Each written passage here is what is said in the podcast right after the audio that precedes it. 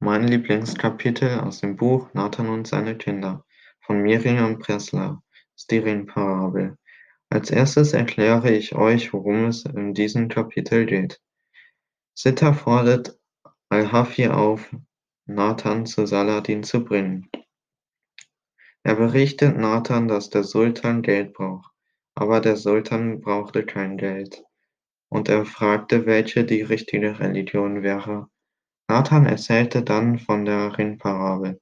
Es gab einen Vater, der einen Ring hat, den er weiter vererben muss, an den Sohn, der er am liebsten mag.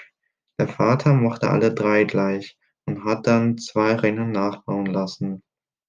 Bevor der Vater starb, hat er die Ringe den drei Söhnen gegeben. Irgendwann stritten die drei Söhne um den echten Ring weil die nicht wussten, welcher der echte Ring ist. Die drei Brüder führen gegeneinander Klage vor einem Richter. Der Richter meinte, dass der echte Ring vielleicht verloren ging, weil kein Ring wirkt.